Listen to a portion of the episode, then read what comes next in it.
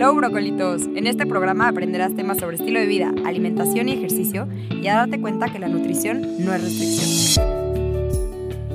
Hola, ¿cómo están? Bienvenidos de nuevo al capítulo 3 de Chismecito Sano. Hoy estaremos hablando con Pablo, nuestro invitado especial y paciente mío, de información acerca de diabetes y más específico de la diabetes mellitus tipo 1. Así que bienvenido, Pablo. Primero que nada, me gustaría preguntarte, para quien no sabe, ¿cómo definirías tú la diabetes? En términos biológicos y químicos, es la falta de producción de insulina en, el cuerpo, que básicamente la insulina lo que hace es descomponer la glucosa de los alimentos.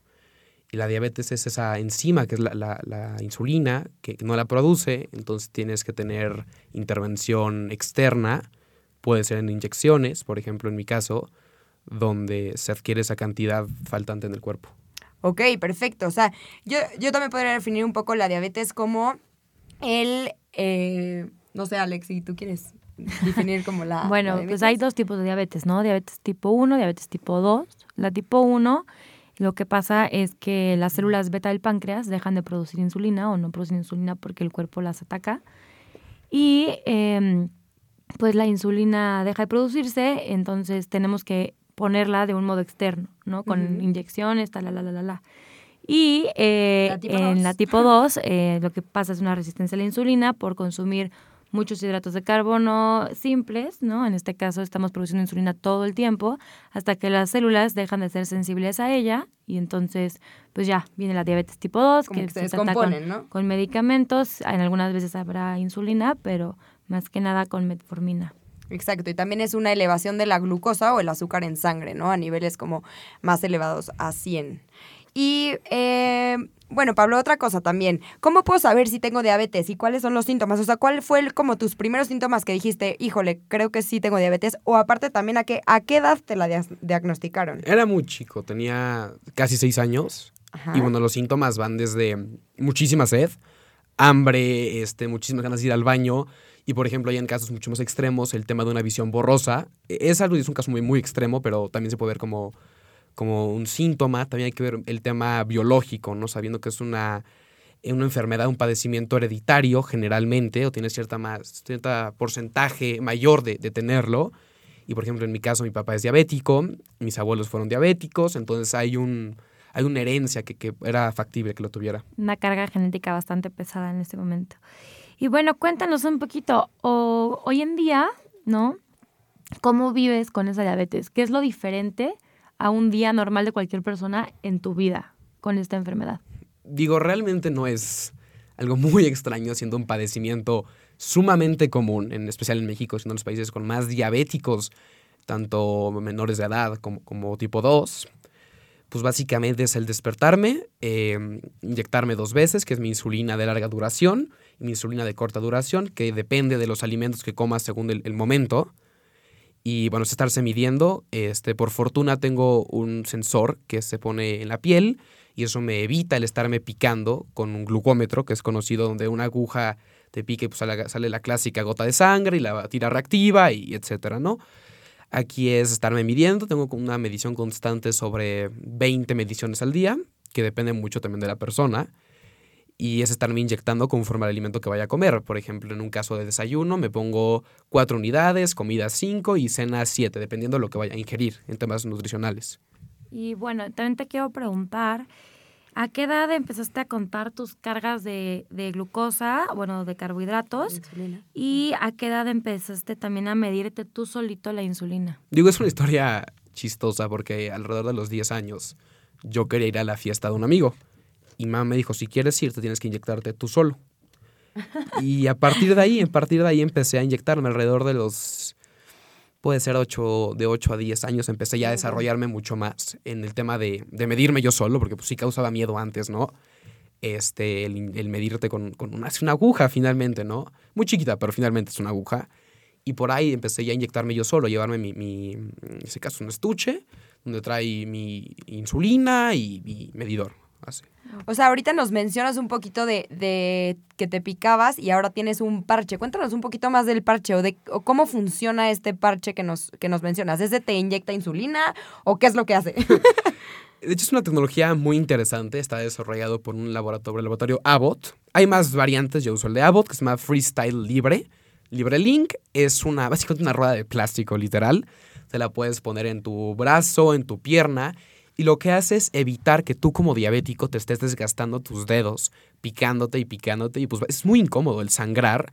Y lo más interesante de esto es que ya no tienes que cargar ningún estuche especial, sino con tu teléfono tu teléfono celular, un smartphone, te mides, pasas, es un escaneo y mm, sumamente completo porque trae gráficas, puedes agregar cuántos carbohidratos pusiste, comiste, ejercicio, eh, te da tu hemoglobina glucosilada, creo que adelante hablaremos de ella. Eh, te da, por ejemplo, también datos de mm, tu glucosa en promedio y es, es sumamente... Es más fácil para cualquier tipo de persona, incluso, por ejemplo, para los deportistas es sumamente incómodo estar corriendo y traer tu, glucómetro o querer bucear y, y tener que estar saliendo para medir. Entonces, este sensor lo que hace es evitarte todas estas molestias. O sea, con este sensor puedes nadar, bucear, hacer ejercicio y no se cae. Básicamente puedes nadar, bucear, tenis, lo que tú quieras. Buceo en un cierto rango, no puedes bajar tan profundo, pero soporta cierta presión. Puedes viajar en avión sin ningún problema. Este, básicamente eso, y se, bueno, se adhiera a tu piel en un pegamento resistente. Y bueno, en tu parte, mm, como un injerto, traes una agujita que se pone cada 15 días y eso es lo que hace que el sensor tenga las mediciones. No, está maravilloso esto, las mediciones de la glucosa para ver también cuánta insulina te vas a inyectar, ¿cierto? Para reaccionar mucho más Oye, fácil. Oye, Pablo, y platícanos un poquito, eh, ¿cómo te ha afectado esto psicológicamente? Híjole, creo que yo hace cinco años no podía estar aquí hablando con ustedes. Era un tema, un tabú para mí. Claro. ¿Ahorita cuántos años tienes, Pablo? Casi 16. Casi 16, ¿no? Está impresionante que ya sepas todo esto, o sea, que vivas con esto y esté muy cañón. Pero psicológicamente, ¿por qué dices que hace cinco años no podrías estar hablando? Porque era... Eh, creo que todo viene del desconocimiento que hay en la sociedad y la reacción de cuando es algo, cuando es algo no conocido, el cómo reacciona la sociedad. Por ejemplo, en mi caso, no eran mis amigos o no era mi grupo cercano, que es lo que más me aterraba, ¿no? Cuando salía del hospital. Me aterraba cómo iban a reaccionar los niños. Recuerdo que alguno, uno del 20, me dijo que si era contagiosa la diabetes. Y entonces, esos aspectos, pero más el tema, por ejemplo, de adultos, el cómo reaccionan con un niño. Recuerdo que en Halloween de la escuela, por ejemplo, a mí me daban un regalo diferente. Y eso era sentirme diferente. El, ¿Por qué todos mis compañeros tienen dulces y yo no puedo tener dulces? Me hacía sentir, pues, mal, ¿no? Y entonces, yo creo que, mejor dicho, a raíz de la pandemia, empecé por ahí de 2000, sí, en 2020, 2020, 2021, a, pues, básicamente a decir, finalmente, pues, ya es diabetes. Escuchaban las noticias, la gente se está muriendo de COVID, la gente, eh, cáncer, muchas otras enfermedades que son mucho más terribles que la diabetes y es un padecimiento que se escuchan muchísimo. Entonces finalmente es aprender a vivir con él y aprender a ser incluso orgulloso diabético mexicano. Claro. Ok, pues hace un rato nos comentabas un poco de que estuviste en una asociación, ¿no? De diabetes. Cuéntanos cómo fue tu experiencia ahí, cómo, cómo se aborda en México esta enfermedad hacia las personas y cómo, cómo lo transmiten a ellos. estuve en la Asociación Mexicana de Diabetes, que es un centro, bueno, fui no estuve como tal parte de la asociación, sino iba recurrentemente a temas informativos, además. Y es una organización importante, si es importante en México. Desde mi perspectiva tienen un trato diferente. No debería ser ese trato de, mi perspectiva, obviamente.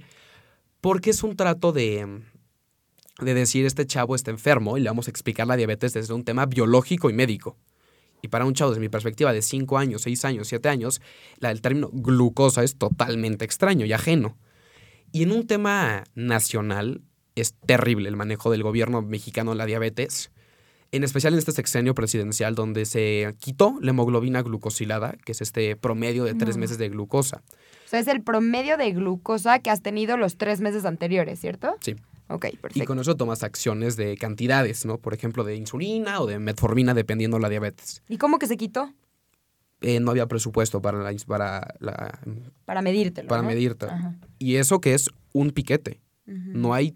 Bueno, en mi caso es un piquete y lo pones en un sensor, en un reactor y te dice tu número. Pero, por ejemplo, también el tema de que hay gente esperando insulina.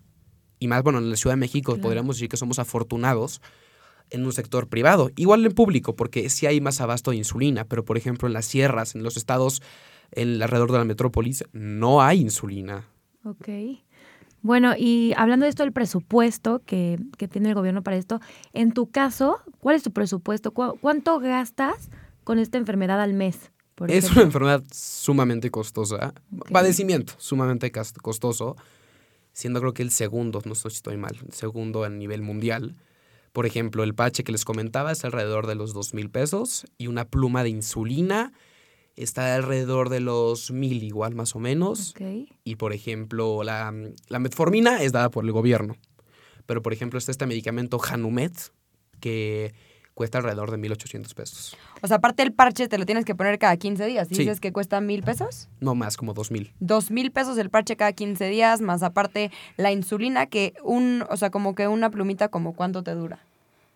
Mm, de, por ejemplo, la larga duración me durará mm, una semana y media, más o menos. Ok, entonces en promedio, ¿como cuánto estarás gastando al mes? Sobre 18 mil, 15 mil, 18 mil O pesos. sea, imagínense 18 mil pesos para la población mexicana. O sea, es una enfermedad demasiado cara que para mucha gente es imposible pagar, ¿no? O sea, igual y el parche dices, bueno, eso es, o sea, eh, no lo necesita tu cuerpo, pero obviamente también es súper incómodo estarte picando los dedos, te puedes quedar sin huellas, es sumamente incómodo y creo que estamos muy desinformados en este, en este aspecto de la, de la claro, la desinformación está eh, impresionante, ¿no? Como la gente no sabe ni siquiera que la tiene, mucha gente ni siquiera está diagnosticada, ¿no? Realmente, y pues vive con este padecimiento y teniendo crisis a cada rato. No, además el hecho de que piensan que la diabetes nada más se ve en el tema glucosa. Pero, por ejemplo, en el tema Familiar, psicológico, ocular, por ejemplo, de los ojos, de los pies, eh, en tema de mm, dermatología, está presente en todo el cuerpo. Y no es, es complicado. Por ejemplo, yo tengo revisiones cada seis meses de mis ojos, porque siendo diabético es muy factible problemas en los ojos. de la Ok, vista. Y la dinámica familiar, ¿cómo, ¿cómo cambió a partir de que te diag- diagnosticaron con este padecimiento? Yo, recu- la verdad, recuerdo poco, porque siento que como tema psicológico fue un bloqueo total. Ok. el- esos, esos dos años de, de transición importantes, ¿no? Pero creo que cambió en el hecho de, de, por ejemplo, en mi casa antes se comía mucho azúcar, Oreos, azúcar refinada. Y después de que llegué del hospital, mi mamá literalmente tiró todo lo que tenía azúcar. Bueno, to- es, digo, hace años eso estaba mal. Ahorita como diabético está mal. Pero en ese entonces era un desconocimiento familiar y, por ejemplo, era cómo reaccionabas, ¿no? Eh, eh, por ejemplo, el cómo ahora Pablo es diabético, ¿no? Y todo el mundo estaba al pendiente, un pendiente extremo, ¿no? Era algo, híjole, abrumador hasta para mí, yo creo que hasta para mi familia cercana, ¿no? Bueno, también abuelos, pero era un tema de, por ejemplo, mi hermana, tengo una hermana que en ese entonces tendría sobre 17 años. Pablo se tiene que estar midiendo cada 15 minutos. Entonces llega un momento donde ya no tenía huellas. Claro. Era una presión hasta para ellos el da- por bueno, era muy chico, que Pablo escondan todo. Pablo no se puede comer ningún dulce. Claro, no. Bueno. Era No, y aparte, como nos comentabas, creo que tu papá tenía diabetes, pero es diabetes tipo 2, ¿cierto? sí, es diabético tipo 2. Sí, entonces igual la dinámica desde ahí no estuvo como tan e- extraña, pero pues obviamente diabetes tipo 1 y diabetes tipo 2 es algo muy, muy distinto. Totalmente distinto, sí. Y por ejemplo, también un caso muy, muy importante en, e- en esta diabetes tipo 1 son las hipoglucemias. ¿Qué son las hipoglucemias? Las hipoglucemias es cuando tienes menos eh, glucosa o menos azúcar en la sangre, pero mucho menos. O sea, hay unas, unos picos de, de ba- muy bajada, ¿no?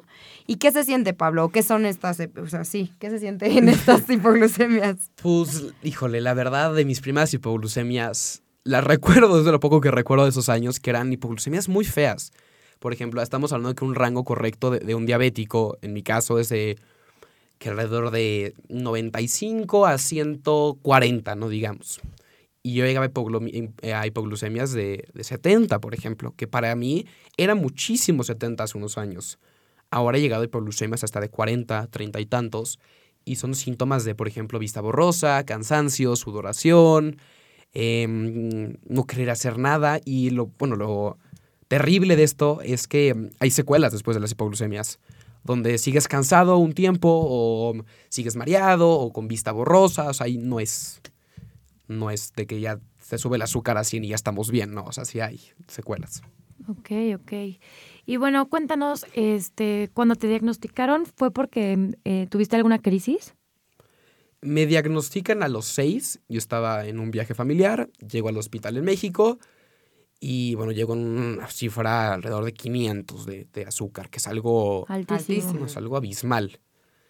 Y estoy en el hospital alrededor de cuatro o cinco días con temas de información para mis papás y también yo estaba con suero y pues todo, todo el tema, ¿no? Porque durante esos cuatro días donde tuve los síntomas, pues me, deshidra- me deshidraté, este, perdí muchos nutrimientos, etcétera, ¿no? Y ya en el hospital, pues me ponen una intravenosa y, y pues sí, básicamente era llegar a la casa y Pablo es alguien nuevo. Ok, Wow. ok. Y bueno, eh, para mí una pregunta muy importante, Pablo, es ¿qué ha sido lo más difícil de vivir con este padecimiento en nuestro país? O sea, no tanto con tus amigos, que ya nos comentaste un poco, que es también muy importante, pero en nuestro país, ¿tú cómo ves la diabetes tipo 1 en México? O sea, ¿qué es lo que te preocupa? Qué buena pregunta. Voy a contar una breve anécdota. Yo llego al Instituto Nacional de Pediatría, frente de Perisur, si no mal me parece, y veo unos casos terribles. Eran unos casos que yo dije, pues yo estoy, yo estoy afortunado de estar aquí. Veo unos casos, gente con quemaduras, parapléjicos, incluso diabéticos, pero que ya habían perdido dedos, piernas.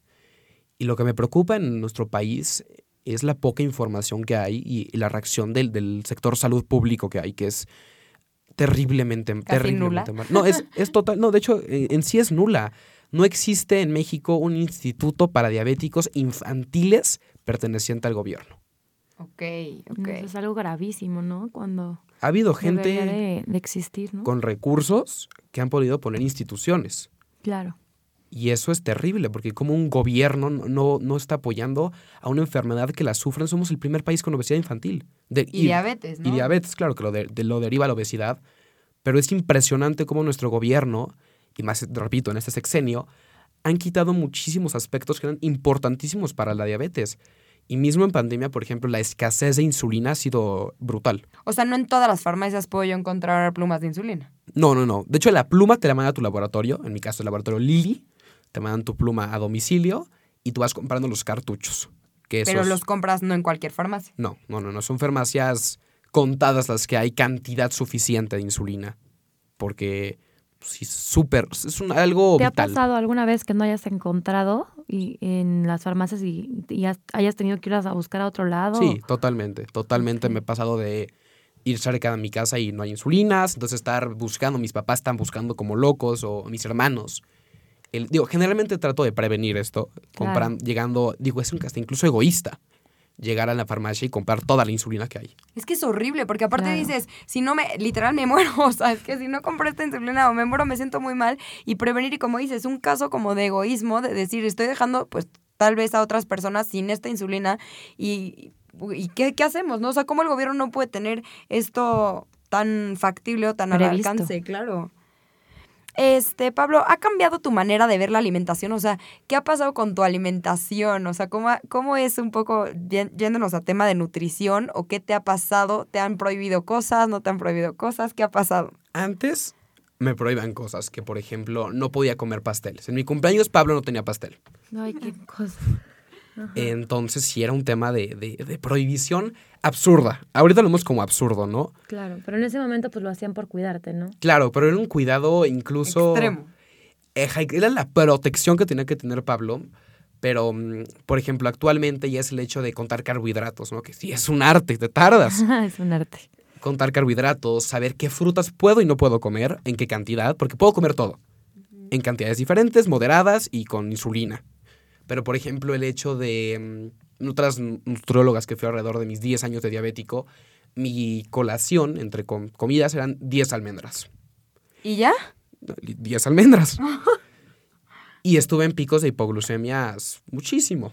Claro. Es que también como nutriólogas tenemos, no sé, este tú Alex, pero tenemos que tener en consideración que también hay hipoglucemias, o sea que nada más no es prohibir por prohibir carbohidrato, sino que también se necesita el carbohidrato como fuente de energía y como también fuente de que no te dé una hipoglucemia. Cuando, como cuando llegó Pablo conmigo y me dijo, es que a mí me dan hipoglucemias en la noche y yo voy y me tomo un jugo de Jumex y, y ya, y le digo, bueno, pues está bien, pero justo Pablo me decía, es que el jugo de Jumex no tiene, o sea, me da me sube la glucosa, pero 20 minutos después y yo la necesito inmediata. Y también algo que me comentaba es que en México no existen estas pastillas de glucosa que existen en Estados Unidos que te pueden subir la glu- glucosa mucho más rápido, ¿no?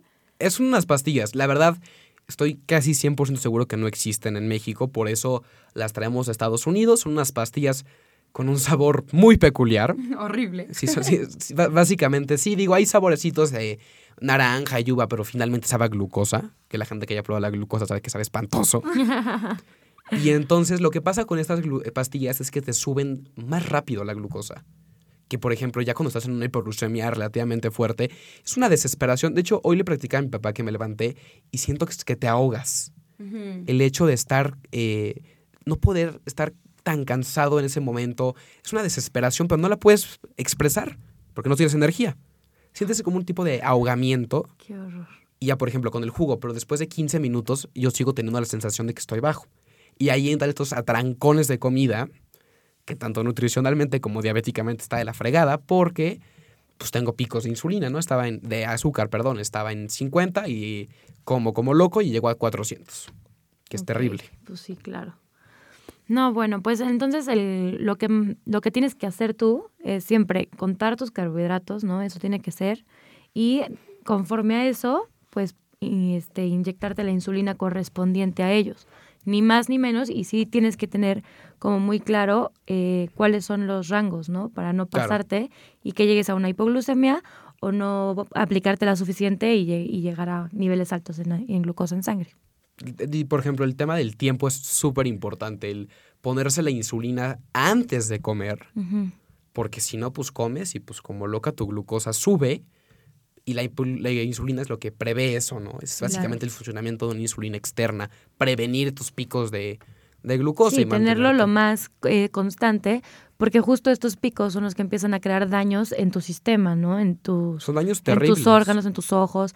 Estos, estos picos de insulina, es, digo, de glucosa, son los que, los que tenemos que mantener más estables. Digo, por eso, por ejemplo, una hipoglucemia es tan, tan peligrosa, llegando a convulsionar, por ejemplo, Claro. y si convulsionas, puedes llegar a tener daños cerebrales, incluso la muerte. Entonces es súper, súper importante el, el mantener un balance en, en el tema glucosa. Y también en el tema nutricional siento que es algo muy importante porque con 10 almendras, claramente, primero, tienes la glucosa súper baja. El 10 almendras no te va a subir nada la glucosa. O sea, los picos de hipoglucemias también van a estar súper bajos. Entonces, también recomendable siempre ir a un especialista. Y un especialista, en, o sea, que sepa un poco de diabetes también. O sea, en México, que como estamos diciendo, no mucha gente lo sabe. Por ejemplo, yo ahorita le estoy dando a Pablo 50% de carbohidratos cuando no mucha gente, no muchas nutriólogas lo hacen en personas diabéticas y te quieren poner dietas cetogénicas o demás, cuando realmente no, no pueden hacer eso porque te justo por estos picos de hipoglucemias o de, o sea, que te suben y luego te bajan y demás. Entonces, realmente tratar de mantenerte en una hemoglobina óptima, en una glucosa óptima y con obviamente carbohidratos, o sea, como una persona normal, o sea, una alimentación normal, sin procesados, sin este como conservadores y demás, lo más natural posible, pero no hay prohibición de frutas, no hay prohibi- prohibición de carbohidratos, de grasas, de proteínas, o sea, todo que sea de la mejor alta calidad y como personas normales y, y obviamente siempre midiéndote y viendo, o sea, tus niveles. Pues fi- fi- finalmente es algo que, que em, durante 10 años, casi 10 años como diabético, eh, eh, me he dado cuenta, el, todo el tema del- del estereotipo que hay de la dieta diabética, que es terrible, ¿no? El hecho de, Pablo no puede comer, bueno, en este caso, ¿no? Pablo no puede comer ni una paleta. Pablo no puede comer pasta. Pablo no puede comer un pastel, Pablo no puede comer tal. La diabetes no es eso. La diabetes es encontrar un balance Claro. entre insulina, alimentación y no hay ningún tipo de prohibición. Se puede moderadamente, como cualquier persona lo debería de hacer, y con tu insulina. Por Pero supuesto. Sí, ese es el caso de la, de la diabetes tipo 1, ¿no? En la 2, pues es otra historia, son otras, otras medidas. Pero bueno, Pablo, este, ¿quieres preguntar algo más? no, está perfecta. Pues muchísimas gracias, Pablo. ¿Quieres decir algo más? ¿Quieres contarnos algo más antes de terminar? Pues a ustedes darles las gracias por permitirme que se escuche en México lo que es un testimonial diabético de verdad, porque qué flojera estar leyendo esos libros que te dejan larguísimos, que te hablan sobre, sobre diabetes de una manera tan biológica horrible. De igual manera los invito a, a seguir una página en Instagram que se llama Diabe Connect. Es un proyecto que empezó como un proyecto escolar y ahora se trata de narrar eh, testimoniales diabéticos desde una perspectiva adolescente. Entonces está como diabetes, no, Diabe Connect, perdón, guion bajo, y ahí les va a subir Pablo como pues todo testimoniales, tips, información de qué es vivir con diabetes. Claro, tipo para está- que lo, lo tengan de una fuente pues que lo vive, ¿no? Entonces eso es súper importante. Y pues muchas gracias, Pablo. Gracias por estar aquí con nosotros. Eh, fue muchi- bueno, muchísima información súper importante y un gusto que estuvieras con nosotras. Muchas gracias.